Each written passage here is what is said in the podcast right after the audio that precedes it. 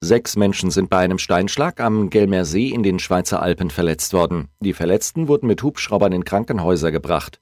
Ob es sich um ausländische Gäste handelt, konnte die Polizei zunächst nicht sagen.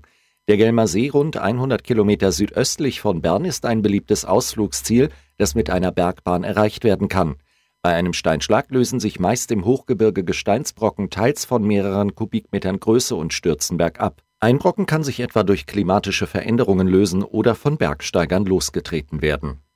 Die Bahnstrecke von Berlin nach Hamburg ist nach den Brandanschlägen vom Wochenende wieder frei. Die Reparaturarbeiten sind abgeschlossen, so ein Bahnsprecher am frühen Morgen.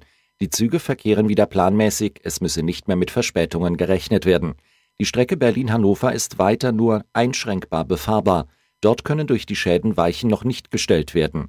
Wann die Züge dort wieder planmäßig fahren können, sei noch nicht absehbar, hieß es am Montagmorgen von der Bahn weiter. In Spanien sucht die Polizei noch immer nach den Schlüsselfiguren des Terrors in Katalonien. Die Ermittler folgen vier Tage nach den Taten einer neuen Spur. Sie seien sehr nah an einer Person dran, die mit beiden Attentaten in Verbindung stehe, erklärten die Ermittler. Welche Rolle die Person gespielt haben könnte, blieb zunächst offen. In Barcelona gab es am Sonntagvormittag eine Trauerfeier für die Opfer von Barcelona und Cambrils. 14 Menschen waren ums Leben gekommen, mehr als 120 Menschen wurden bei den Attentaten verletzt.